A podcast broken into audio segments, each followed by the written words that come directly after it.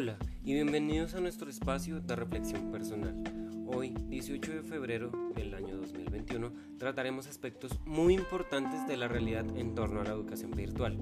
Primeramente, a través de los resultados entregados en los procesos académicos de las diferentes instituciones, hemos notado que la conectividad a las clases es una farsa.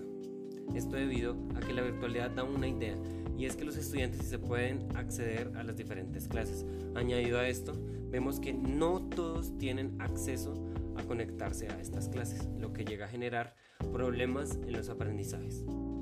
También vemos que las escuelas de las zonas rurales poseen poco acceso al agua potable. Viendo esto, el lavado de manos como medio seguro para prevenir contagiar el virus se ve muy descuidado y esto, como bien sabemos, es un factor fundamental para volver a las clases.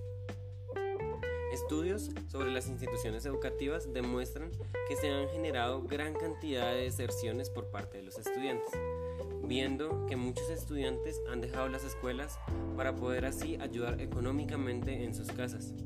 La deserción generó reclutamiento a jóvenes y esto también estuvo acompañado por extorsiones. El 88% de los niños de las escuelas a partir de la pandemia generaron repercusiones psicológicas.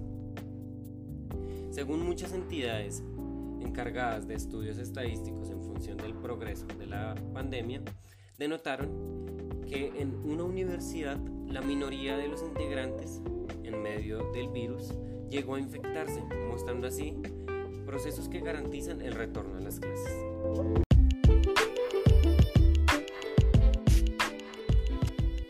La reapertura de los colegios debe seguir los protocolos de bioseguridad. Estos serán una cantidad de procesos rigurosos para que así se puedan generar las implementaciones de los cuidados de la salud. Pues bien, esto ha sido todo por este encuentro de nuestro podcast. Espero tengamos un buen día y nos veremos en una próxima edición.